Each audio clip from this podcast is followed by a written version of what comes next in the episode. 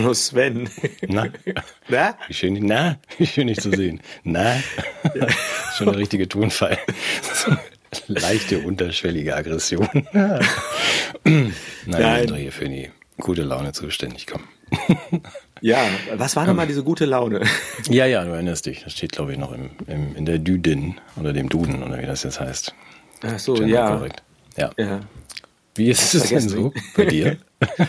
Ja, also wenn ich dich jetzt nicht sehen würde, hätte ich, glaube ich, schlechte Laune. Ich bin ein bisschen mürbe geworden. Ich habe keine Lust mehr. Ich will jetzt was anderes. Was anderes? Also so wie mal mit so in die Fußgängerzone ein Eis essen oder so.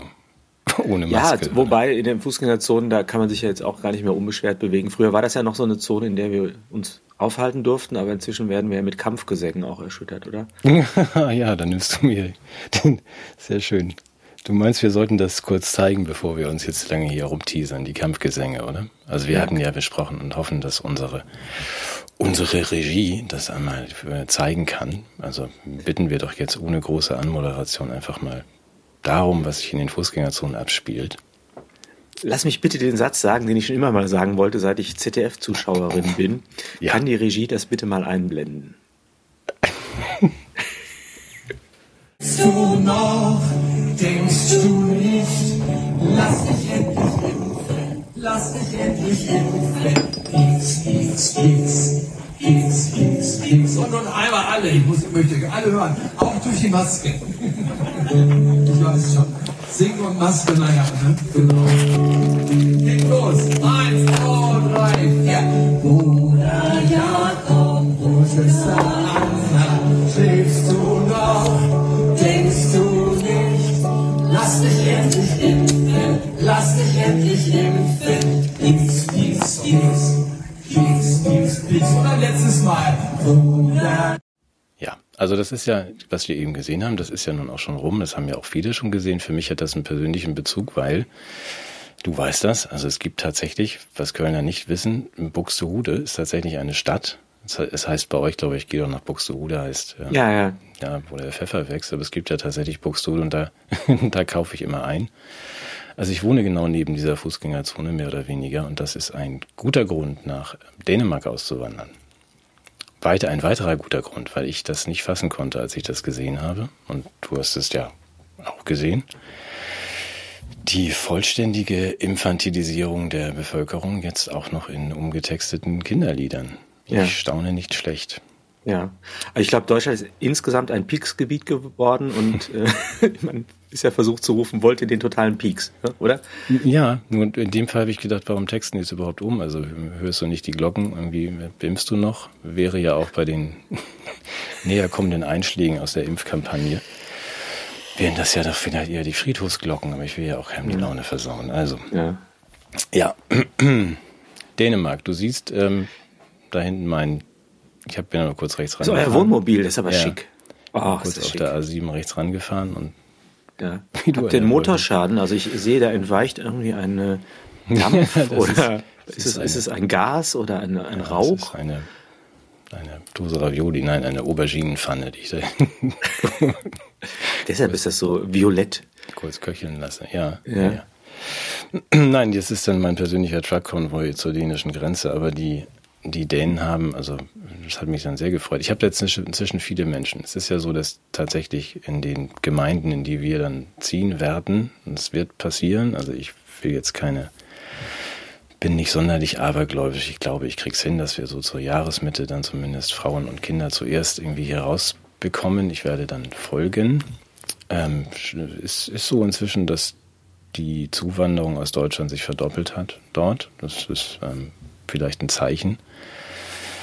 Aber ich habe mich dann sehr gefreut, weil ich krieg dann auch, ich kenne jetzt auch inzwischen Leute, die da sind, Deutsche und äh, so Halbdänen, die dann auch mal die Presse von dort schicken und da war dann im Nordschleswig. Ja, der, der herzliches Willkommen, habe ich gehört. Ja, genau. ist auch eine Art Willkommenskultur in Dänemark ja. jetzt ausgebrochen. Stellvertretende Chefredakteur einen Leitartikel unter der Überschrift Willkommen in der Hölle, Querdenker, zu unserer Begrüßung dann hineingeschrieben hat. Also das ist sicherlich spannend. Ich die stehen da mit Teddybären an der Grenze, drücken dir die in die Hand und äh Weißt du, so Teddybären mit TNT gefüllt. die sie auf den, den Truck-Konvoi werfen. Ja. Oh Mann.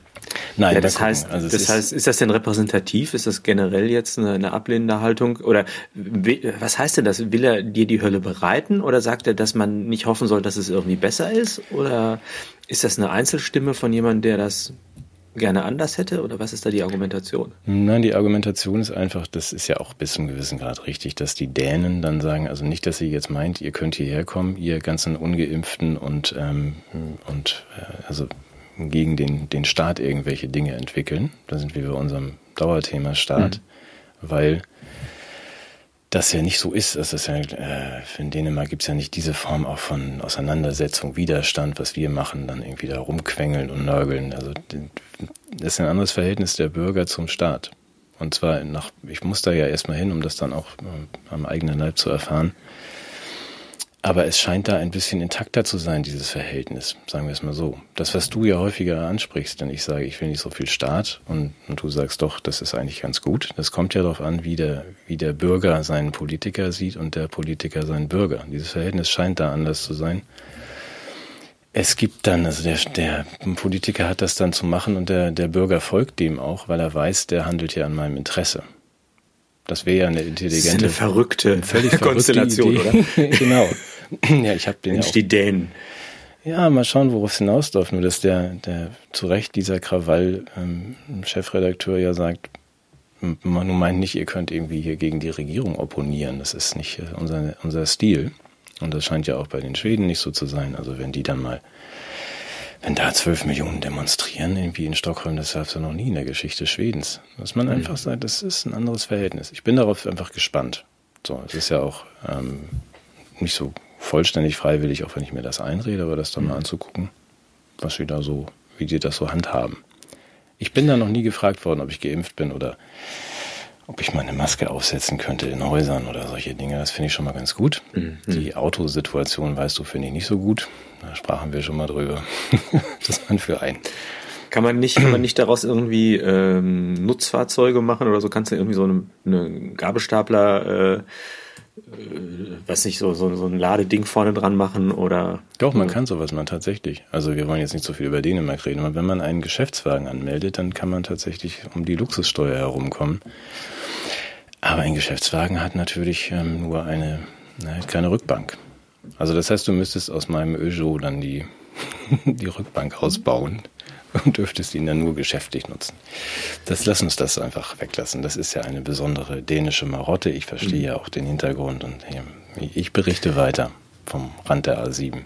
Eben, und wenn die ganzen Querdenker jetzt nur mit Geschäftswagen einreisen, dann finden die das wahrscheinlich auch unsexy. Ja. ja, alle mit Lastwagen. Wir bilden einen Querdenker-Lastwagenkonvoi nach Kopenhagen. Möchtest du sonst noch was sagen zum Stand eurer Übersiedlung oder ist das alles noch Nein, unausgegoren? Ist, ich ja werde, wie du weißt, hoffentlich ähm, so Richtung Ende nächster Woche mal mit Henning Rosenbusch reden, damit wir auch nicht nur über meinen egozentrischen Dänemark-Quatsch äh, reden, sondern auch über die, äh, die Situation in Schweden, weil ja Henning seit einem Jahr oder länger berichtet von da. Ich finde, es kommt fast ein bisschen kurz, so sogar bei uns, also wie es jetzt tatsächlich in Schweden läuft und ich dann von anderen höre, warum gehst du nicht nach Schweden? Da kann man nämlich seine Autos mitbringen. das ist ja für mich nicht das einzige Argument. Mhm. Nee, lass uns Dänemark irgendwie kurz vertagen und ich berichte okay. in losen Abständen weiter, wie es da hingeht und wie es da ist. Darf ich dann die Gelegenheit nutzen, mein Verhältnis zum Staat nochmal äh, zu ja. explizieren, damit das nicht missverstanden wird? Also ich würde unterscheiden zwischen der Regierung, ja, mhm. und da glaube ich, sind wir uns einig, die ist nicht so toll, weder die letzte noch die aktuelle. Dann könnte man über die Staatsform und die aktuelle Staatsausgestaltung bei uns sprechen. Und da muss man sagen, ein Staat, der solche Regierungen hervorbringt, der muss irgendwelche Defizite haben. Oder? Ja. Schön gesagt, ja. ja. Meinst du da jetzt auch persönlich, also, also einzelne Personen exemplarisch? Nein, ich meine alle auf einmal. Ja, okay, also das gut. ist, da hebt sich ja auch im Grunde keiner hervor. Mhm. Und insofern würde ich auch diesem Staat die Gelegenheit geben wollen, etwas dazu beizutragen, dass das nicht nochmal passieren kann. Also solche Gedanken wie etwa Elemente direkter Demokratie, die Begrenzung des Einflusses der Parteien, ähm, vielleicht auch sowas wie Losverfahren oder da kann man über vieles nachdenken, aber was, was ich verteidige, ist also weder jetzt diese Regierung noch diese Ausgestaltung des Staates, aber was ich verteidigen möchte, ist die Staatlichkeit. Mhm. Dass wir überhaupt so etwas wie einen Staat brauchen, der natürlich über Gewaltenteilung, Machtbegrenzung und so weiter strukturiert ist und weshalb ich es für erforderlich halte, ist einfach die Frage nach den Alternativen. Ich finde es schon eine Errungenschaft, dass sich das Handeln der, der Macht irgendwie an Gesetze halten muss, dass es einen, einen Rechenschaftsort gibt äh, durch, durch einen Souverän wie das Volk, äh, dass es äh, Interventionsmöglichkeiten gegen transnationale Konzerne gibt, dass es auch die ähm, ein Gewaltmonopol gegenüber Klicken und Familienclans und so weiter gibt. Also all das, da sehe ich den Staat eigentlich schon für erforderlich.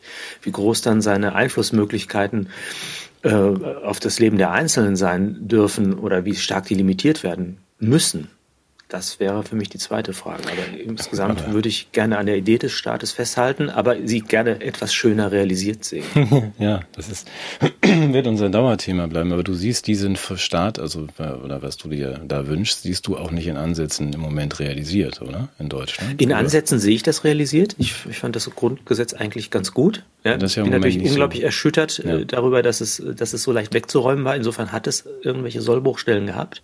Mhm. Die müssen als solche identifiziert und korrigiert werden, aber generell ähm, würde ich sagen, äh, möchte ich jetzt nicht bei Null anfangen, sondern würde gerne das Bewährte äh, bewahren und das Problematische würde ich gerne korrigieren und verbessern.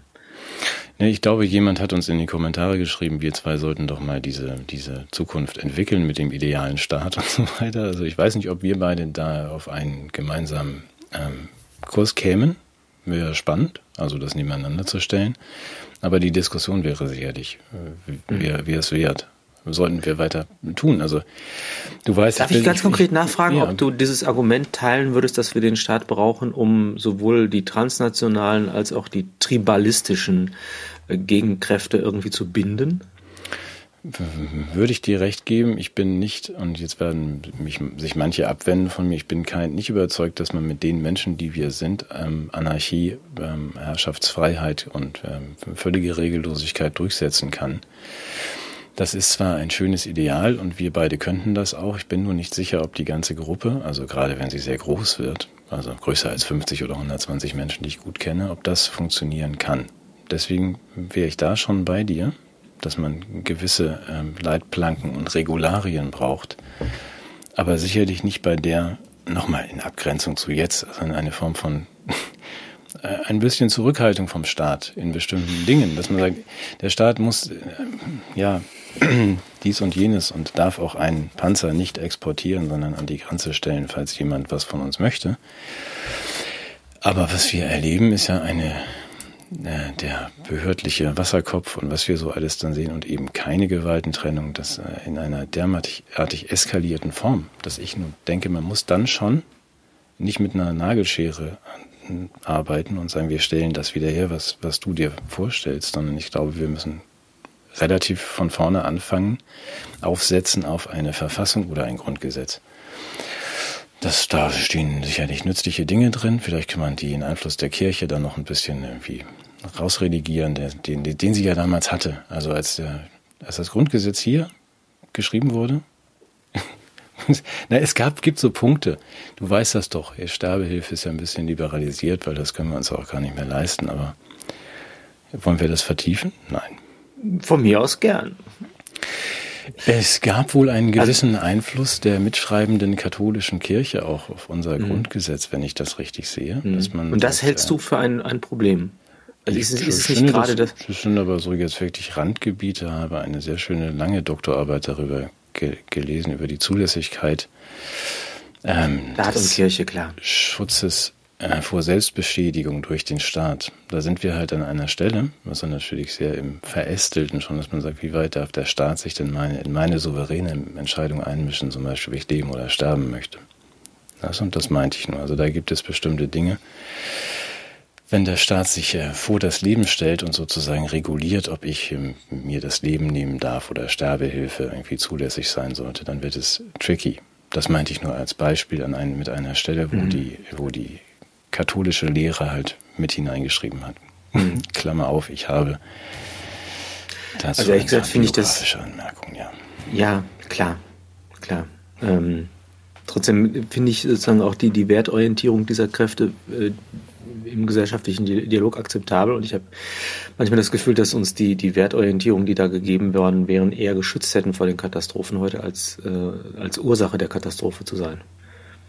Ja, sind wir uns einig. Nochmal, das ist jetzt. Äh, Aber das ist ein Randaspekt. Also ich glaube, der, die, der Punkt ist, glaube ich, der, ich, ich, ich sehe es genauso wie du. Ich würde ähm, die, die Übergriffigkeit des Staates aktuell für ein großes Problem halten, wobei wir in unseren Analysen, und du hast es ja letztes Mal auch auf den Röper verwiesen, gezeigt haben, dass der Staat zwar das ausführende Organ, aber gar nicht unbedingt der Urheber dieser, dieser Eingriffe in unser Leben ist, sondern dass der Staat ja gewissermaßen zur Marionette der transnationalen ähm, Lobbygruppen und Machteliten geworden ist, oder? Ja. Ja, also es ist nicht, nicht, da bin ich auch bei dir. Es ist ja nicht grundlos, dass man sich diese Formen mal ideal ausgedacht hat und gesagt, wir müssen diese Gewalten trennen. Wir brauchen auch die vierte Gewalt in Form der Medien, die wir nicht mehr haben. Dafür gibt's ja dann irgendwie Rundfunkstaatsverträge und Dinge. Es ist ja alles in der Anlage auch da. Es ist nur leider nicht mehr, nicht mehr real vorhanden. Also wir genau. haben jetzt eine Situation, wo sich dann dieses Oligarchensystem quasi das Geld selber drucken lässt und durch ihre Marionetten verteilen lässt an alle, so dass bis auf uns wenige, 15 Prozent Leidtragende, also alle sind Leidtragend, merken es aber nicht so richtig. Jetzt fangen sie an, es zu merken durch Inflation. Wir hatten den Punkt, dass alle, die meisten empfangen ja Geld vom Staat. Sehr problematische Situation. Nicht nur die Pensionäre, Rentner und Transferempfänger werden mit irgendwelchen Almosen dann aber ruhig mhm. gehalten, sondern genau. es ist ja auch so, dass du, was ihr neulich, du und Gunnar und Walter und, und Jens Fischer besprochen habt in einer sehr schönen Runde. Also, dass auch die Intellektuellen und die Kultur ja vollständig von den Zahl Zahlungen des Staates abhängen. Und man sich um Kopf und Kragen und Existenz bringt, wenn man dann opponiert gegen dieses Gebaren des, des Staates. Das ist problematisch, wenn alles am Staat ja. hängt. Ja, absolut. Ich kann keine Veranstaltung mehr machen, ich kann nichts mehr sagen. Ich kann nicht mehr arbeiten hier und ähm, ja, das denke ich, das geht zu weit mit, einer, mit dem Staat. Das ist ja auch nicht das, was du willst. Nein, genau. Da, deshalb war mir wichtig, das klarzustellen. Und ich fand dein Argument auch nochmal stark. Die Anarchie ist eine, eine, tolle Staatsform. Es ist ja nicht die Herrschaftsfreiheit, äh, Anarchia ist, ist sozusagen die wörtliche Übersetzung, sondern es ist die Selbstbeherrschung der Einzelnen. Es mhm. braucht keine externen Autorität mehr, sondern jeder äh, tut von sich selbst aus das Richtige. Und dazu sind möglicherweise manche bereit, einige sogar in der Lage, aber in der Summe schwierig. Ja, und deshalb glaube ich schon, dass es Regularien gibt, aber es braucht auch Regularien, wie diese Regularien zustande kommen. Das ist noch viel wichtiger. Und die selber müssen dann wiederum zur Zähmung des Staates in seiner Tendenz, vielleicht von sich aus totalitär werden zu wollen oder eben als Instrument für totalitäre Absichten zu dienen. Aber nochmal, ich sehe, weil, weil ich keine bessere Alternative sehe und die große Befürchtung habe, und ich glaube, darauf wird es auch hinauslaufen, weil sozusagen, wer jetzt gegen den Staat argumentiert, der gibt sich ja auch in, die, in dieselbe Spur, wie das der Klaus Schwab macht, denn es ist ja, steht ja sogar im Wikipedia-Artikel zu, zum World Economic Forum, dass die Überwindung von Staatlichkeit ähm, das große Ziel ist. Und dann haben wir eben die transnationalen Zugriffe, wir haben den, die ökonomischen Strukturen, dass also vielleicht unter, dass sozusagen Apple-Kunde dann irgendwie deine neue Staatszugehörigkeit ist. Und du hast dann eben tatsächlich immer noch das Problem, dass du äh, andere Strukturen hast, die informell das Ganze eben im, im quasi verbrecherischen Milieu kontrollieren da sehe ich im Moment nichts Besseres als Staatlichkeit, aber sicherlich nicht den, den wir gerade haben. Klar. Ja, aber da, das kann man gar nicht hoch genug hängen. Ich, wir beide stehen ja auch davor und, und staunen. Also ich glaube, du staunst auch, wenn man sagt, also klar, Schwab und äh, Eric Schmidt von dieser anderen Firma und also wie, wie offen diese Menschen kommunizieren, dass sie das abschaffen wollen. Also es wird jetzt noch verbrämt als Private-Public Partnership und so weiter. Das ist man sagt eigentlich, Leute, ihr da draußen, die in den Fußgängerzonen irgendwelche komischen Lieder singt, versteht ihr, was hier passiert? Also die, die ähm, Kontrolle verschwindet aus euren Händen. Ihr könnt dann nicht mal mehr so tun, als also ihr könnt nicht mal irgendjemand mehr wählen. Das ist ja jetzt schon eigentlich. Das ist sowieso schon ein Witz, die Karikatur von Demokratie, diese. Ja, eben, das ist ja Wahl. schon lange so, aber dass man jetzt sagt, in diesem letzten, in dieser letzten Phase, in der wir uns befinden, wird euch diese Illusion auch noch genommen, weil ihr sogar die, das habe ich neulich gesehen aus 2015, dass ja auch da schon die, die Bundesministerien dann entwickelt haben, dass wir ja nicht mehr wählen müssen weil dank der Algorithmen und Überwachung ja die, die Maschine sowieso weiß, was wir wählen würden. Das ist das Dokument zu Smart Cities, ja, genau, die Post-Voting genau. Society. Ja, ich glaube, wir haben das schon mal gewürdigt in unserer Sendung. Ja, ich meine, aber es nimmt einem natürlich auch die große Last von den Schultern, diesen Valamat ausfüllen zu müssen. Ne? Ja, ich auch Matthias, schau mal, das habe ich auch gedacht, die Leute wollen das, glaube ich, auch vielleicht. Wir müssen noch mal ein bisschen Verständnis haben. Ja. Es ist ja komplex. Es ist schwierig. Manchmal sind es Wörter auch bei uns, also die sind länger als, als äh, Sätze, die sind länger als drei Wörter. Und dann, äh, ja, so eine Steuererklärung. Ja, wobei ich glaube, dieses, das mit der Komplexität, das ist auch eine Strategie, um zu sagen, passt mal auf, das ist im Grunde viel zu anstrengend für euch, wir kümmern uns drum. Ja. Das ist ein bisschen dieses Bernays-Rechtfertigungsargument für die, für die gesteuerte Demokratie, dass er sagt, also die Komplexität, der sind die Menschen nicht gewachsen, sie wollen entlastet werden und damit es reibungslos geht, brauchen wir einfach Menschen, die die Entscheidung für uns treffen. Ja. Mhm. Aber ich kann mal, da treffen wir uns, wir machen das wirklich mal. Wir, wir entwickeln mal so ganz, also ich naiv und du ähm, intelligent ein bisschen am Start rum, weil du weißt ja, was ich in diesem Wir, wenn nicht Bill oder wir gemacht habe, ist ja im besten Sinne naiv. Also, dass ich sage, lass uns doch mal diesen ganzen Kram wegräumen, dann stellen wir das Grundgesetz wieder hin, entwickeln daraus ähm, einfachere Lösungen für Krankensysteme und Schulen und mhm. Bildung. Was sollen die denn leisten? Und das immer auf der Prämisse, dass der Mensch vielleicht nicht den anderen immer umbringen möchte, sondern eigentlich äh, seine Nachbarn nett findet. Und ist das nicht schön, dass wir an dem Punkt zusammenkommen, dass ja, wir doch. eigentlich trotz allem, und da sind wir, ich glaube, naiver als wir, geht gar nicht, obwohl alles dagegen spricht, glauben wir immer noch an das Gute im Menschen, oder? Ja, es ist irre. ja, aber Rousseau würde sagen, ähm, der Einzelne ist gut, es ist die Gesellschaft, die mhm. ja dann mehr ist als die Summe der Teile, die dazu führt, dass Mechanismen entstehen, dass aus dem Guten des Einzelnen die Katastrophe des Ganzen wird. Deshalb ja. wäre ich, es ist immer noch mein Experiment, einmal für ein Jahr lang die Gesellschaft abschalten. Der Mensch ist gut, wenn nur nicht die Leute wären, oder? Genau. So. das ist, glaube ja. Mhm. Ja. Und das Internet könnte man auch so. abschalten, vielleicht. Obwohl, außer B und B vielleicht. Aber sonst abschalten? So das Internet? Das Internet immer abschalten. Nein, warum das denn? So einen Tag in der Woche mal das Internet abschalten. Ja, das kann man auch machen. Man Oder abends, so dass man so, so um 18 Uhr. Ah, nee, dann müssen die Leute müssen Netflix gucken. Ja. Was ich damit ja, meine, ist, so ist, dass dadurch, dass ja. das, ich versuche gerade die sozusagen die Störelemente ähm, zu identifizieren, die eigentlich aus einer guten Verfassung und guten Menschen trotzdem eine miserable politische Situation machen können. Und das ist sicherlich die Digitalisierung, glaube ich. Und die sozialen Diskurse. Aber du, du siehst das Positive mit der Digitalisierung? Ich sehe das Positive mit der, auch das, weil ich ja diese Backpfeife kriege von den Dänen, die sagen, also pass mal auf, hier sind überall Scanner an irgendwie, du wirst äh, nirgendwo nicht überwacht, du musst alles online beantragen, hohe Transparenz und deine Nachbarn können im Grunde auch in deiner Steuererklärung blättern, von zu Hause aus. Das ist für mich nicht ganz so einfach. Was? Das findest du aber nicht schön, oder? Naja, doch, doch, das kommt wieder auf die, darauf an, wenn Matthias Burchardt der Verantwortliche ist für diesen ganzen Zirkus, dann würde ich sagen, das stört mich nicht, weil ich werde nicht manipuliert digital, sondern es führt zu einer hohen Transparenz. Dass man, ich wollte ja auch Amazon nicht abschaffen, sondern nur verstaatlichen.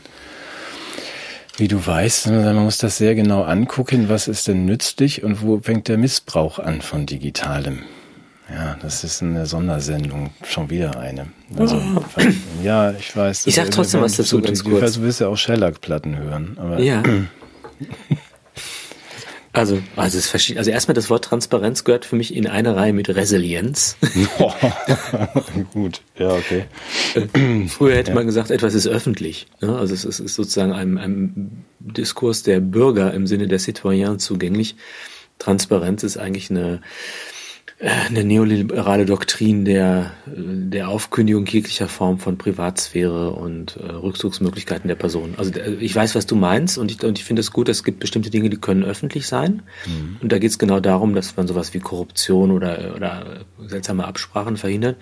Aber Transparenz ist, also müssen wir auch nochmal ausführlicher machen, könnte man einiges dazu sagen. Finde ich, finde ich klasse. Und dann die nächste Frage ist, ist das Digitale wertfrei? Und wenn es die Guten machen, ist es was Gutes?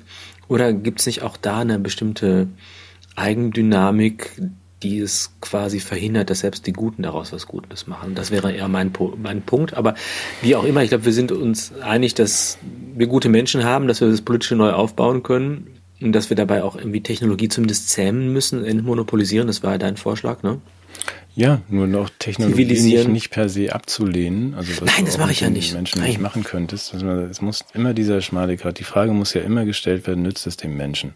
Also, dass man sagt, und wenn das so, so kategorisch drüber steht bei allem, was wir machen, du sagst, okay, wir stellen jetzt überall irgendwelche Überwachungskameras auf und dann immer mit der Frage, nützt es dem Menschen mehr oder schadet es ihm mehr am Ende, dass das Privatheit weg ist oder hat man ein Recht auf unbemerktes zu schnell fahren? Also da muss man natürlich sicherlich an jeder Stelle äh, abwägen, Risiko-Nutzen abwägen, was wir ja nicht so können hier in Deutschland. Und ähm, ja, das könnte nützlich sein, dass man nicht, dass nicht jeder jetzt für ein Glas Erdbeermarmelade von Kopenhagen nach Appenrade fahren muss. So, also man, es gibt ja durchaus Vorteile.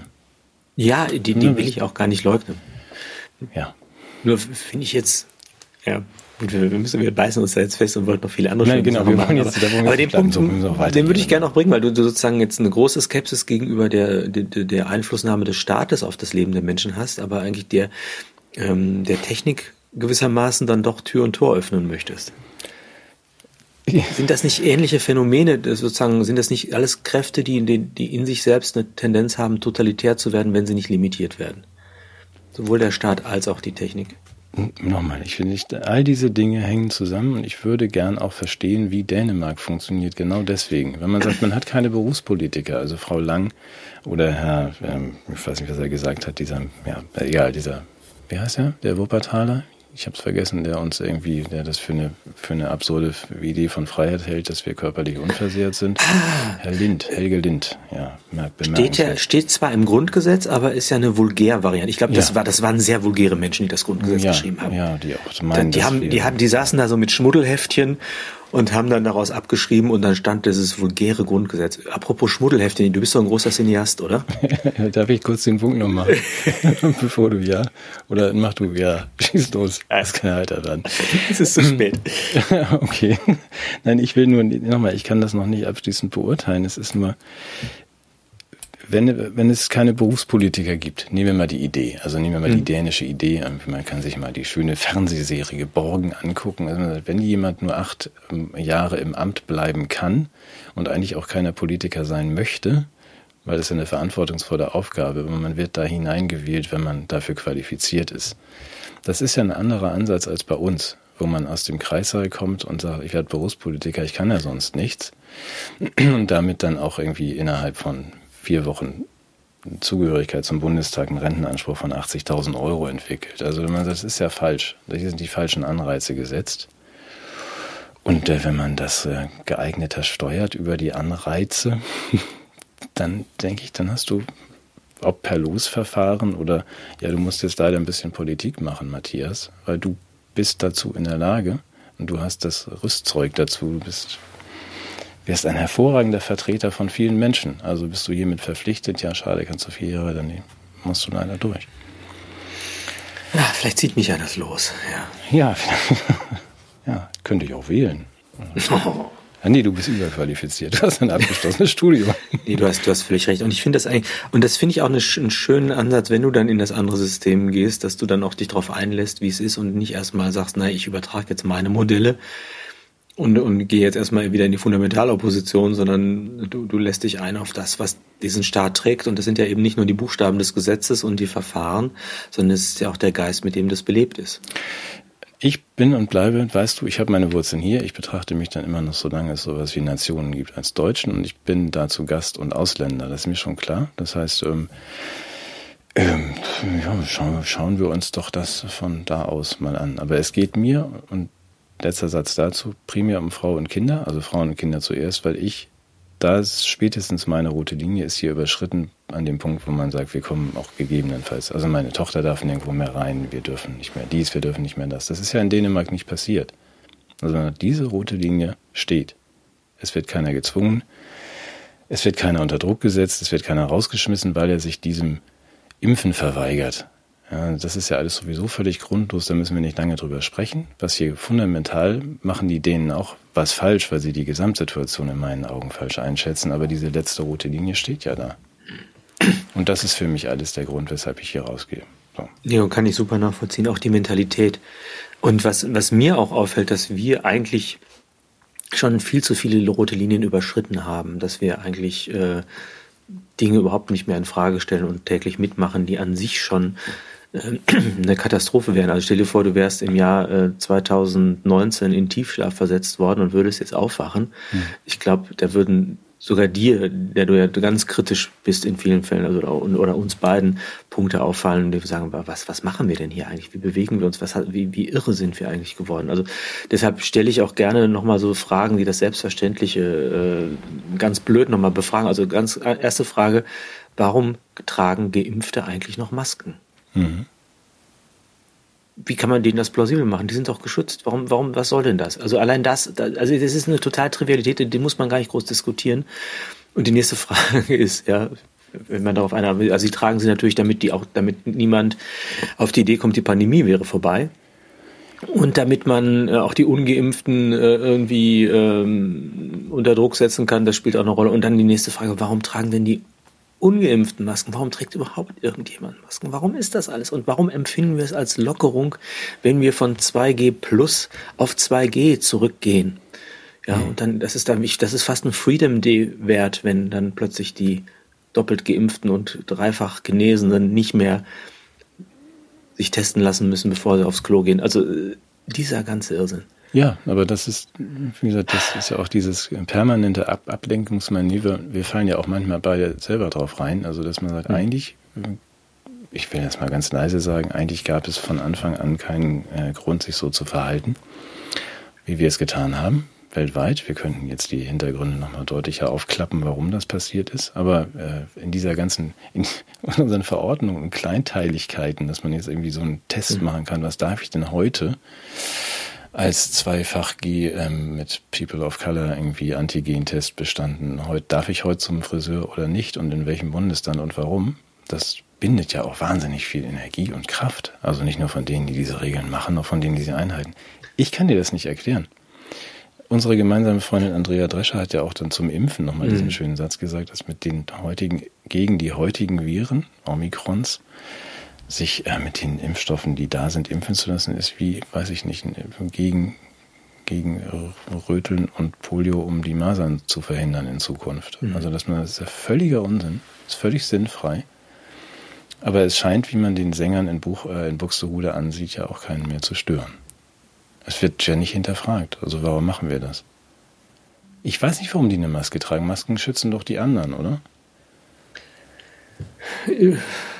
Was ich Super. Scheiß auch nicht mehr. Soll ich mal noch eine gute Frage stellen? Immer ein Meme draus. so. Ja. Wir machen erstmal, wir machen erstmal, ich, ich mag ja, du weißt, ich mag Quizzes. Ja. ja. Und jetzt gibt es ein Quiz, wir machen Personenraten. Erste Frage. ähm, wie heißt der Hauptdarsteller aus Eis an der Spritze 7? Gottes Willen. Ja, Sag mal. Long Covid. Sehr schön, aber das ist, darf ich ganz kurz Stichwort. Nein, ich ja, mach weiter. Zweite Quizfrage ja, noch kurz. Das, ja, ja, ich habe noch eine. Ähm, ja. mhm. Was macht, wie hieß der Gesundheitsminister vor Karl Lauterbach? Das weiß ich. Hast du bestimmt einen Karlauer jetzt am Start, sag mal. Gar nicht. Sag du, ich hab's vergessen. Ich hab's vergessen, wie der hieß. Der Gesundheitsminister vor Karl Lauterbach, ja. Wie hieß der nochmal? Ah. Klaus Spahn. Nee, Klaus, Klaus Spahn. Klaus, Klaus Spahn. Spahn. Ja. Was macht der eigentlich jetzt? Ja, gute Frage. Das finde ich, das, das, das, das treibt mich um. Renovieren. Das ist eine, eine Villa. Macht er bestimmt selbst. ja. Nee, weiß ich auch nicht. Das ist, ist schon interessant. Es war doch eine, eine Person, die, sagen wir mal, sich so in, wie so ein roter Faden durch unser Leben gezogen hat. Ja. Und das plötzlich Ende ist er des weg. roten Fadens. das ist Spahn. ja, das macht er jetzt. Ist der, ist, ist der, ist, ist der jetzt Hinterbänkler? Ich habe, ich habe gestern Abend ihn nochmal gegoogelt, weil ich mich vorbereiten wollte auf die Sendung und habe dann also auf seiner Homepage geguckt, aktuelles. Da war letzte Aktualität war irgendeine eine Sache, die er im November gemacht hat. Termine hat er auch keine mehr ist in irgendeine Stellvertreterposition in dieser, wie hieß diese Partei nochmal, wo die, wo der Mitglied war? Ja, das ist ja, weiß ah. ich nicht, vergessen. Also, was ist er da? Stellvertreter? ATU oder, oder wie hießen ja. die? Ja, ist, glaube ich, jetzt irgendwie stellvertretender irgendwas geworden. Ja, es ist auch wieder. Was ja, ist mit dem? taucht dann demnächst wieder auf in irgendeiner Firma von Peter Thiel oder Ja, das, das, genau, genau, genau. Sparen bei Palantir. Aber du wolltest noch was zum, zum Thema Long Covid sagen. Nein, ich wollte nur was zum Quiz sagen. Du hast nämlich letztes Mal, das fällt mir gerade ein, du hast letztes Mal einen Quiz gemacht mit ah. unseren, unseren freundlichen Zuhörern und Sehern. Die, ja, genau, das müssen wir noch kurz aufklären, was das ist. Vielen Dank für die Hinweise. Es handelt sich nicht um einen Puppenschuhwärmer, sondern das äh, Wir möchten die anderen Sachen gar nicht zitieren. nicht alle. Nein, ja. aber also ich weiß, Long Covid hat auch so ein Ding. Ja, oh Mann. Ja, das ist also es scheint sich um ein Folien und ein Bügeleisen zu handeln, das ähm, im Modellbau verwendet wird, was ja glaube ich auch passt zu dem Fundort, oder? Das ist doch von deinem deinem ähm, große, große Mengen Kunst produzierenden Onkel glaube ich, aus dem, aus dem Fundorden, oder? Mhm. Das, dieses mhm. Ding, ja, also. Ähm, vielen Dank für die Hinweise auf das Folienbügeleisen. Und da würde ich gerne noch den, neben dem Dank an alle, die hier, hier mithelfen und uns unterstützen, auch was ich letztes Mal gesagt hatte, wir lassen ja auch noch ein paar Tassen und tatsächlich auch noch Schirme irgendwie herstellen, aber nur zum Verschenken, nicht als Merch. Ähm, es wäre nett, wenn ihr, wenn ihr uns unterstützt, ähm, auf Überweisungsträger oder PayPal einfach eine Adresse dazu schreibt. Wir merken uns die nicht, aber wir hatten ja gesagt, wir lassen einmal im Monat die, die ähm, Kontoauszüge fallen, tippen drauf und schicken dann Hoodies, Regenschirm oder Tassen an ausgewählte, ausgeloste, Glück, hoffentlich glückliche und ähm, geben ein bisschen was zurück. Dazu würde es helfen, wenn wir eine Adresse haben, dort finden können, weil sonst müsste ich ich habe ja keine. Jetzt müsste ich euch irgendwie einen Euro zurücküberweisen und fragen, wo wohnt ihr denn überhaupt? Also es wäre schon schön, wenn man einen Hinweis hätte. Wer sowas möchte, hier mal einen Schirm oder eine Tasse oder sonst was einem mit unserem Dank, der möge eine Adresse hinzufügen. So, das war jetzt die Ansage aus der Regie. Und jetzt du.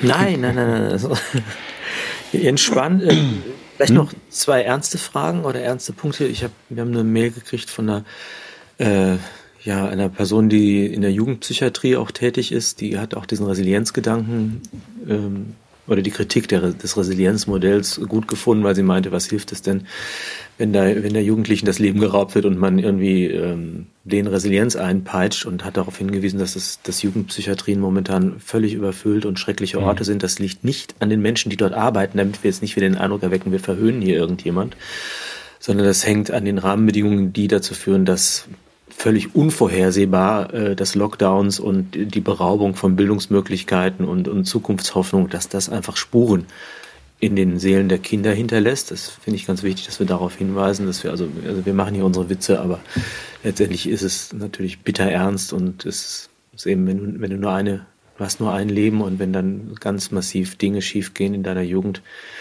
dann brauchst du einfach Hilfe und Unterstützung und dann muss die auch gewährleistet sein. Und also mal ein Staat, der sich vorgeblich für die Schwachen einsetzen möchte, der sollte auch diese Menschen nicht vergessen. Das war mir wichtig, das loszuwerden. Ja, das ist ja, wir sprechen ja häufiger darüber, dass es also auch wie erschütternd es ist, aber das ist ja auch ein Hinweis auf eine deutliche gesellschaftliche Vollmeise. Also wenn man so wie wir die ähm, ich werde Vorwürfe bekommen, ich sage es trotzdem, also wenn man die, die äh, Zukunft der Vergangenheit in dieser Weise opfert, also dass man, was wir von, ja, die, wir, die Kinder sind in meinen Augen Zukunft. Ja, und wenn man sagt, so jemand wie Herr, Herr Böttcher, der vulnerable Herr Böttcher muss jetzt geschützt so. werden, mit, mit allen Mitteln. Ich glaube sogar, der Herr Schäuble hat zu Beginn der Pandemie darauf hingewiesen, dass das vielleicht falsch ist. Auch er ist nicht gehört worden wer auch immer ihn da übertönt. Ich glaube, es sind Leute, die Spritzen mhm. herstellen. Äh, diese Opfer, dieses Unrecht, was wir, dieses, was wir den Kindern angetan haben, jetzt über zwei Jahre. Du, mein, du und ich sagen den ganzen Tag, hör doch endlich mal auf mit dem Scheißen, das tun wir schon seit zwei Jahren mhm. oder fast. Er ist und bleibt unverzeihlich und man kann es nur wiederholen. Setzt diese blöden Masken ab und ähm, setzt, setzt sie vor allem den Kindern ab und hilft mhm. jetzt dann auch den Kindern so, also die jetzt. Wobei Zukunft der Vergangenheit opfern ist ja nur in der politischen Rhetorik äh, geschaffen worden, weil nämlich auch die, die älteren Menschen haben ja letztendlich keine Sau interessiert. Die waren ja nur Vorwand für die Maßnahmen. Nein, aber genau. Und man muss es ja auch nicht gegeneinander ausspielen. Also ich könnte mir Gesellschaften vorstellen, in denen sowohl alte als auch junge Menschen irgendwie ein gutes Leben haben. Das muss man ja gar nicht gegeneinander aufwiegen. Aber das, wir sind da so eingeladen worden, das als Konflikt wahrzunehmen. Ich glaube, Herr Burchardt hat in einer Sendung, also Ach. mein inzwischen bester Freund Matthias Burchardt hat in einer unserer, erinnerst du dich, dass wir so ein, zwei Mal getestet haben, immer gesprochen, unsere Pilotsendungen, die wir nie gezeigt haben. Da hast du ja, mir, fangen wir nicht an. Nein, da hast du mir im letzten, im letzten Sommer er, erklärt, ähm, also wenn man die Alten und die Vulnerablen hätte schützen wollen, tatsächlich wäre es billiger Mach du den Punkt. Also ich nee, mach du ihn gerne. Nein, es wäre billiger gewesen, ihnen allen mit einem persönlichen Leibarzt und einem Pfleger sie in ein Flugzeug zu setzen und in die Sonne zu fliegen und damit sie ordentlich Vitamin D kriegen, oder? Also genau. jetzt verkürzt. Genau. Und das ja, wäre klar. auch der wirtschaftlich klügere Weg gewesen. Und die Kinder hätten alle weiter ohne Maske spielen können, die ja. letzten anderthalb Jahre und wären jetzt nicht irgendwie nebeneinander auf dem Flur in der Psychiatrie. Also. Genau. Wo die Matratzen auf dem Boden liegen. Ja. Aber das, das ist ein gutes Stichwort. Darf ich das ganz kurz machen, weil das will ich loswerden, weil ich da gestern drüber gestolpert bin. Ich möchte es gerne weitergeben, auch zur Prüfung wieder durch andere. Ich mache es kurz.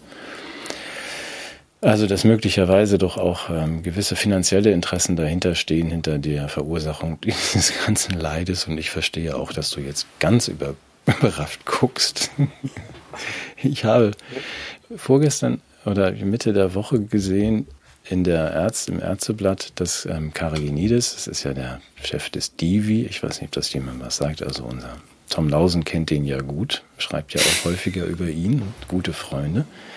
Karagenides hat im äh, Ärzteblatt beklagt, mitbeklagt, dass die, ähm, die ECMO-Behandlung, heißt das, also die extrakorporale irgendwie Oxygenisierung auf Deutsch künstliche Lunge, dass das in Deutschland äh, irgendwie komischerweise nicht ganz so gut funktioniert wie im Ausland. Also dass wir viel mehr Todesfälle haben durch die künstliche Beatmung auf diese Weise als in anderen Ländern. Und zwar äh, vor allem in der Pandemie. Das war etwas, was Fossa, das ist nun wieder, der, der ja auch im Fernsehen mal jetzt gerade rumsaß, auch schon im April 2020 gesagt hat, äh, wir machen da was falsch, wir bringen die alten Leute um mit dieser Methode. Und zwar in Mengen das dürft ihr nicht machen. Auf den hat aber keiner gehört. Und jetzt kommt der Vorsitzende der Intensivmediziner, Karaginidis, anderthalb Jahre später und trägt vor, dass das im internationalen Vergleich merkwürdig viele Todesopfer fordert. Ja, und dass es zusammenhängen könnte, Wortlaut, Wortlaut habe ich jetzt nicht, aber fast Wortlaut aus dem Ärzteblatt, mit äh, finanziellen Fehlanreizen für die Behandlung von Menschen auf diese Art, obwohl man sie gar nicht richtig beherrscht in den Kliniken, wo sie gemacht wird. Auf Deutsch für ein für diese ECM. Für eine Handvoll von Euro. 92.000 Euro im Unterschied zu 6.000 Euro. Wenn du einen Covid-Patienten normal behandelst, kriegst du 6.000. Wenn du ECMO machst, kriegst du 92.000. Das nenne ich einen waschechten finanziellen Fehlanreiz. Und das hat nach Ansicht von Karagenidis dazu geführt, dass eben die Todeszahlen so hoch sind das ist für mich, meine Tochter würde dann sagen, Bam. Also das ist eigentlich eine Meldung, wo man sagt, jetzt fang mal an, Tom Lausen, ja. hinterher zu gehen. Wobei Karagenides, um das, den, den Gedanken kurz zu beenden, das natürlich nur öffentlich macht im Ärzteblatt aus zwei Gründen. Einmal, um zu sagen, ich wusste davon aber nichts. Ähm, ich weise ja darauf hin. Und zweitens. Man konnte es ja auch nicht wissen, wenn er das erst zweitens, 2020 er sagt, gesagt hat. Das könnte auch daran liegen, durch die Blume oder auch, dass viele, die das nicht richtig können, diese ECMO machen in jeder Klinik, obwohl sie das da gar nicht beherrschen, da steht nur die Maschine. Und er in Köln Leiter der Lungenklinik ist, die dieses ECMO sehr gut kann. Das heißt, er verbindet da viele Dinge, so dass er sagt, wie in England, wo es nur wenige gibt, fahrt die alle zu mir. Ich möchte für diese ganzen Patienten die 100.000. Das ist schon saftig. Ich verlinke es in der äh, ja, bitte. Langenpost und hoffe auf Tom Lausen. Liebe Grüße von hier, dass er sich ähm, um diesen Sachverhalt kümmert. Wenn ich das mal kurz aus meiner Sicht zusammenfassen darf, ich finde das ja. ist auch unglaublich, aber das ist ja eigentlich, ähm, wenn das Scheitern eines bestimmte, einer bestimmten Praxis dazu dient, als Booster für deren Popularität zu dienen. Mhm. Denn das heißt, je mehr, je erfolgloser diese Behandlung ist und umso mehr Tote es gibt, umso mehr befürchten Menschen die Gefahr eines Virus mhm. und umso mehr werden sich in diese Behandlung geben. Mhm. Das, ist, das, ist, das ist ja eine Art selbstbestätigendes, wie nennt man das? Das ist das Gegenteil von self-fulfilling prophecy, ja, so in, in der Art irgendwie. Self-fulfilling catastrophe würde man es vielleicht nennen. Ja. ja. Aber da haben wir wie Das heißt, die haben ja immer als Recht, wir haben alles probiert. So hm. schlimm ist die Krankheit. Ne? Also das, das ist, man ist ja auch nie in der Verantwortung zu sagen, Entschuldigung, wir haben falsch behandelt. Ja, es scheint aber jetzt wieder, zumindest kommt es ja doch nochmal in die Diskussion hinein, so allmählich mal. Ich weiß es nicht. Äh, interessanterweise, ich auch dazu packe ich gerne die Links mal dazu. Das war dann auch schon mal in der Tagesschau-Thema und auch schon in der Wirtschaftswoche, natürlich die Zahlen. Dass man sagt, aber schon im, äh, im Herbst gab es keine, keine nachvollziehbaren Zahlen dazu. Also es ist schwer, das zusammen zu, zu glauben. Es ist unfassbar viel Geld dafür geflossen, aber keiner hat Aufzeichnungen. Also weder das Gesundheitsministerium. Also das heißt, der, der Nachvollzug oder eine Kritik auf der Basis von Zahlen schwierig. wird schwierig, weil man da eher darauf verzichtet hat, dieses Wissen zu generieren. Du, ich will, man kann ja auch sagen, dass das Niveau der Korruption ist hier so hoch, ähm, dass man, dass einem ja förmlich schwindlig wird. Aber wir wollen doch jetzt irgendwie gute Laune. Ach so, nee, nee, ich dachte, ich wollte noch eine andere ja, Frage ja, stellen. Ja. Also mir ist noch was aufgefallen. Ähm, wir haben ja häufiger auch mal gehört, wann die Pandemie vorbei sein soll. Echt? Ja, da, da Bill hat also, gesagt jetzt, ja. Mhm, ja. Nee, nee, nee, aber auch so innerhalb der Politik, also auch wenn die Maßnahmen und so, da gibt's ja verschiedene Ansätze. Mhm. Also irgendwie, wenn 80 Prozent geimpft oder was, wie waren die Zahlen oder 60 Prozent oder ja, wenn dies oder jenes, also immer wieder, es gab ja noch so, so die, die, zumindest die rhetorische Verknüpfung von Maßnahmen und Maßnahmenzielen mhm und damit einer Perspektive der Maßnahmenaufhebung. Jetzt ist es ja offensichtlich so, ich weiß nicht, ich verfolge das ja nicht so, aber in, in anderen Ländern ähm, ist es ja so, dass man, glaube ich, die Maßnahmen beendet mhm. oder zumindest zurückfährt, deutlich zurückfährt. In Deutschland ist man ja nicht so geneigt und ich habe jetzt den Satz gehört, ich weiß nicht mehr, wer es gesagt hat, dass die Pandemie erst dann vorbei ist, wenn sie auf der ganzen Welt besiegt ist. Ach. Dass wir dann erst oh. aufhören. Ja. ja zumindest äh, als ich finde es als Gedanken interessant, weil mir das auch strukturell doch sehr äh, ähnlich vorkommt wie in der Klimadebatte, dass wir also gewissermaßen auch sozusagen ein globales Thema zu einem nationalen machen und unsere eigenen Anstrengungen zum zum äh, ja, zum Schlüsselereignis der Weltrettung. Das heißt, wenn wir in Deutschland hier immer noch kräftig äh, Kinder traumatisieren, oh, alte Menschen von Krankenhausbesuchen ausschließen und so weiter, dann dient das dazu, die Pandemie auf der Welt zu besiegen. Mhm. Finde ich ja. schlüssig. Ja, Im deutschen Wesen soll die Welt genesen und diesmal auch im medizinischen Sinne, nicht nur im militärischen. Naja, du weißt ja, dass Bill gesagt hat, die nächste Pandemie kommt ja, die wird zehnmal so schlimm. Und davon abgesehen, auch das müssen wir mal sagen, die Pandemie-Definition ist ja nicht, ist ja anders als früher. Also die muss ja nicht mehr, die muss ja nicht mehr medizinisch relevant sein, sondern nur eine, eine Infektions- Qualität haben. Ja, sie muss nicht mehr, nicht mehr besonders tödlich sein, nur irgendwie ansteckend, hm, platt gesagt. Das ist eine Pandemie. Ich habe jetzt eine ganz schlimme Fußpilzvariante. Ja, siehst du. Also wenn ja. sich das, wenn du das weitergibst, das haben andere. Oder du findest vielleicht in verschiedenen Menschen auch irgendwelche mit PCR-Tests zum Beispiel Spuren von Erdnüssen, das wäre ja auch eine Pandemie, also ansteckend, äh, dann ist halt immer Pandemie. Also wir können uns darauf doch einigen. Es ist ab jetzt immer Pandemie. Sie wird mal schlimmer, mal weniger schlimm. Mal gucken, wie sich Drosten jetzt rausdreht aus dieser seinem, seinem E-Mail-Fach mit Fauci. Ähm, das kommt ja jetzt gerade auch ein bisschen, bisschen höher, was mich freut. Ja. Ähm, ich habe ehrlich das gesagt. Musst du nochmal, äh, musst du noch mal für unsere Podcast-Zuschauer erklären.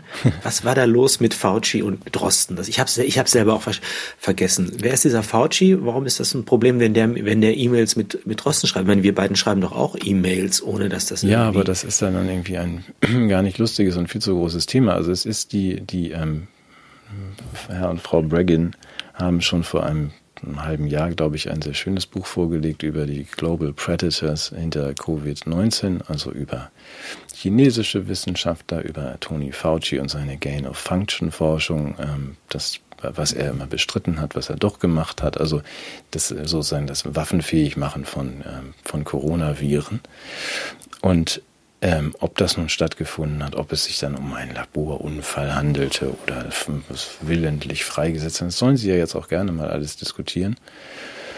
Die Merkwürdigkeiten ähm, zu Beginn dieser sogenannten Pandemie sind werden ja zumindest ein bisschen offensichtlicher. Die neue Zürcher hat ja jetzt dann auch mal letzte Woche zumindest Herrn Wiesendanger dazu gehört und der mal angefangen hat, dieses Thema öffentlicher zu verhandeln. Die deutsche Presse wird das wahrscheinlich erst 2036 tun. Aber ist ja auch früh genug, man hat ja bis dahin noch genug zu lesen. Also das, da die Hintergründe machen wir sicherlich heute nicht komplett auf, aber es sind ja, es wären ja viele Fragen zu stellen dazu, was da eigentlich vorgefallen ist in den Tagen. Also, um das ja auf die Ausgangspunkt zurückzubringen, und Herr Drosten hat offensichtlich einen E-Mail-Verkehr in dieser Sache, mhm. der zumindest den Verdacht, den Anfangsverdacht erwecken könnte, dass es ähm, in der Darstellung der, der Pandemie-Variante ähm, eine Version gibt, die er nicht der Öffentlichkeit erzählt hat. ja, so könnte man das sagen. Herr Drosten witterte jetzt eine Verschwörung nach dem Ja, das habe ich mir auch gesehen. Ich, der tat mir so leid. Und die genau. NZZ gleichzeitig ja. fast gleichlautende Vorwürfe machen. Ähm, ja, da hatten wir doch den Beleg. Ja, aber dann, die haben sich abgestimmt. Und die haben ihn gleich, sie haben ihn zitiert beide und beide mit den gleichen Worten. Es muss sich um eine Absprache handeln. Hm. Ja, das wird bestimmt spannend. Darf ich dazu was erzählen? Und unbedingt. Noch was anderes? Ja. Gleich, was gleichlautende, was, was es für Zufälle gibt. Also in der Kommune, in der ich lebe, finden auch am Montag Spaziergänge statt, mhm. wo sich ähm, Reichsbürger, Neonazis, Hooligans, ja. äh, früh entlassene Pädophile und so weiter zusammentun und eigentlich marodierend durch die Straßen ziehen, Geschäfte plündern, Frauen vergewaltigen, brandschatzen und so weiter. Ne? Meine Güte, ja, okay. Hoffentlich kann der Algorithmus nicht so gut lesen. ja, okay. Ja. Nee, ich, nee, ich habe mich jetzt vertan. Nein, nein, nein, das sind einfach friedliche Bürger, die von ihren demokratischen Grundrechten Gebrauch machen.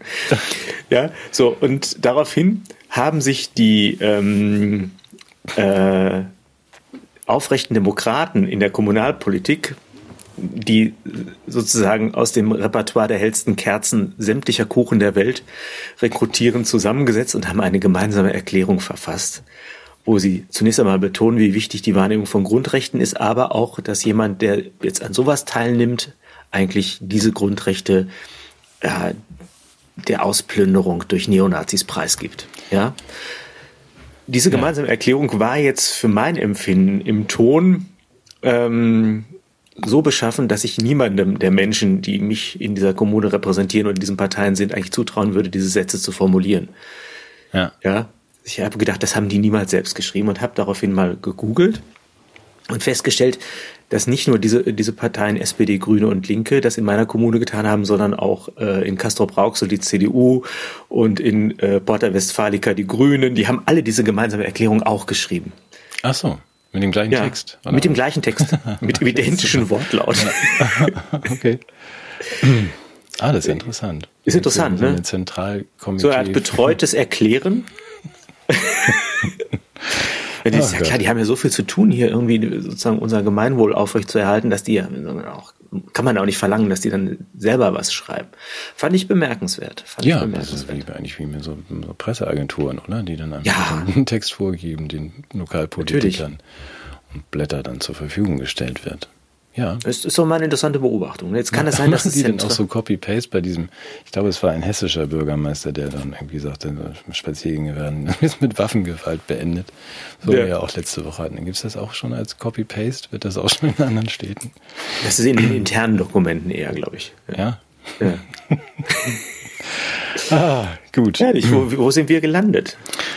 Meinst du jetzt in dieser Sendung oder in diesem Land? Nee, in diesem Land, in diesem Land. Mhm. Ist schon ein bisschen merkwürdig. Ja.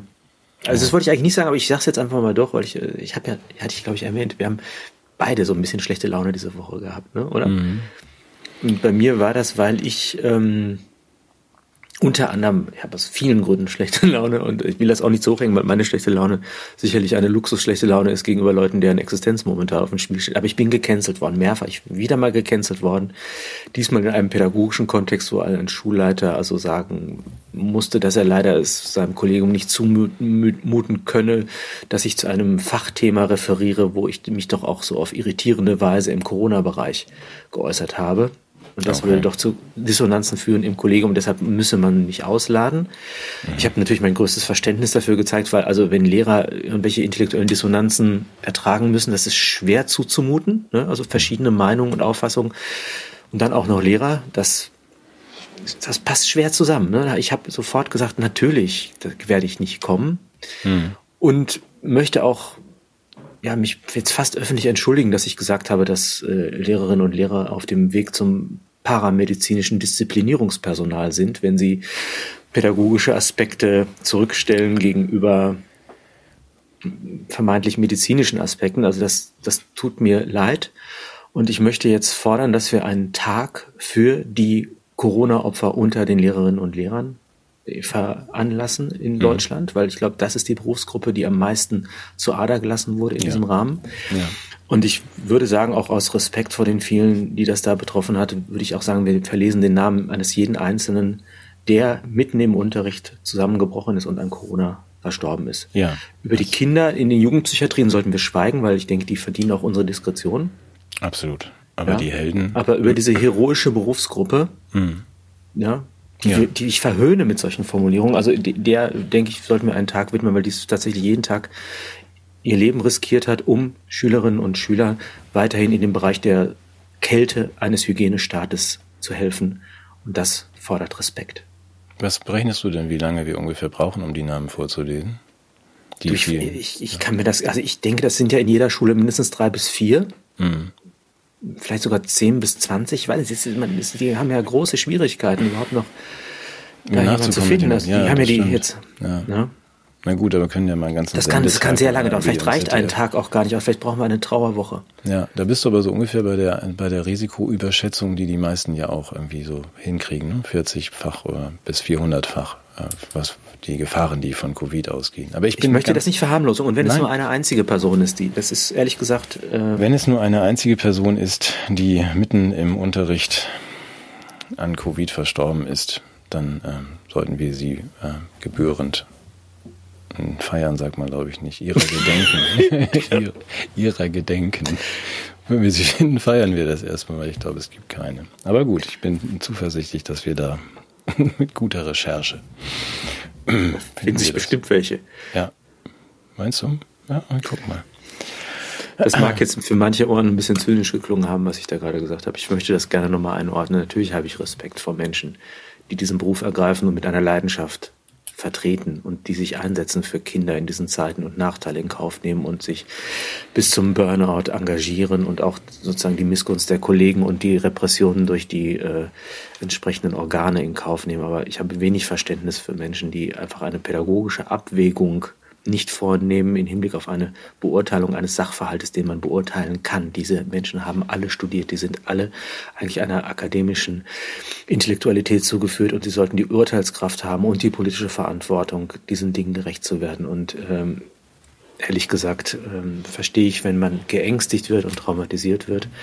Aber eigentlich gibt es eine, eine, ein Berufsethos, das mehr verlangt hätte von Menschen in dieser Berufsgruppe in diesem Jahr. Und ich möchte in diesem Jahr nicht denke, da muss niemand extern drüber richten, aber irgendwann muss man das, glaube ich, mit seinem eigenen Gewissen ausmachen, was man da gemacht hat.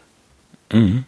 Das gilt, glaube ich, nicht nur für die, für die Lehrer und ich, ich muss auch mal zu deiner Beruhigung sagen, ich glaube, wenn man uns missverstehen möchte, dann schafft man das jederzeit. Schon vorher. Ich, schon vorher, bevor wir überhaupt irgendwas sagen. Und spätestens, wenn wir beide irgendwas sagen, schafft man das problemlos. Und zwar auch ganz egal, wie gut wir es formulieren. Also wenn man nicht ähm, weiß und anerkennt, dass wir doch eine gewisse Sympathie für, für die Menschen da draußen haben und für, für Lehrer. Und es gibt so viele anständige Menschen und so viele tolle Lehrer, Pfleger und so weiter. Also, ja. Schön, dass du das noch ergänzt hast, aber ich glaube, das ist klar bei dir, dass du nicht die alle irgendwie in einen Topf schmeißt oder ich auch nicht. Dass wir viele sind, die äh, leiden unter den wenigen Vollpfosten. Ähm, Hast du noch was Lustiges? Nö, ich möchte jetzt einfach nur mal. Was denn? Ach so. Buxtehude? Du, du musst zum Singen, oder? Hast du gesagt, du bist nee, jetzt in deinem den, Chor? Ich wollte, weil jemand auch mich daran erinnert hat, nach dem, ja. dem Kästner, den wir ja irgendwie wollte ich den doch den Buxtehudern auch nochmal zuwerfen, den anderen Kästner, also was immer auch geschieht. Du kennst das, ne? Das Gedicht. Den Buxtehudern meinen Freunden hier zuzuwerfen. Was immer auch geschieht, nie darfst du so tief sinken, von dem Kakao, durch den man dich zieht, auch noch zu trinken. Das sind die, für mich ist es das, worüber Sie vielleicht dann doch nochmal nachdenken sollten, bei, in der Zeit, in der Sie nicht ins Café dürfen, weil Ihre, um Kakao zu trinken, weil Ihre Impfung vorgestern abgelaufen ist, nach 28 Tagen oder so. Ja, Alle elf Minuten verliert ein Geimpfter seinen Impfstatus. Ja, das ist auch gesehen, ja. Ja, mal gucken, wohin das geht. Wir sind ja beide sehr gespannt, wie, ähm, wie groß die Geduld ist. Es ist ja jetzt auch, ja, es ist auch schon abschließend. Also die, die Impfbereitschaft lässt ja sehr nach, habe ich äh, auch unter der Woche gesehen. Selbst unter also, den Geimpften, ne? Ja, dass man sagt, also selbst unter den Geimpften, die jetzt ja verstehen, auch teilweise vielleicht ins Ausland gucken können über die Nachrichten und sagen, warum machen wir als Einzige so einen Quatsch? Und das ist natürlich alarmierend für äh, Pandemie-Zaren äh, Lauterbach. Das, äh, jetzt geht die Motivation natürlich wirklich völlig in die Grütze. Man sagt, die anderen machen das nicht mehr und das ist vielleicht auch ein bisschen gefährlich. Wir beobachten das weiter, Matthias. Auf jeden Fall. Mit guter Laune. Wollen wir noch Werbung machen für unseren nächsten Gast? Oh ja, mach mal Werbung für unseren nächsten Gast. Das ist eine gute Idee. Ja, Dienstag. Ja, Große Freude. Dienstag. Ja. ja. Der Kaiser kommt persönlich. Wir haben eine Audienz. Ja, genau. Zu uns, wo sogar der Kaiser zu Fuß hin muss. Zu uns. Nein, da freue ich mich total drauf. Also das Gunnar Kaiser. Hm, Zeit nicht Guido Kaiser, die darf man nicht verwechseln. Nicht, nicht dein Freund Guido, Guido Kaiser, sondern Gunnar Kaiser Zeit hat für uns und mit uns redet. Und ähm, das wird doch Oder war das Roland Kaiser? Ja, das können wir fragen.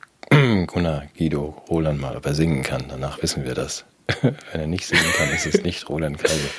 Ja, Gunnar Kaiser am Dienstag, aber das kündigen wir nochmal kurz an. Genau. So. Jetzt ähm, gehen wir gut gelaunt, hab, gut ja. gelaunt spazieren. Singen in die Fußgängerzone.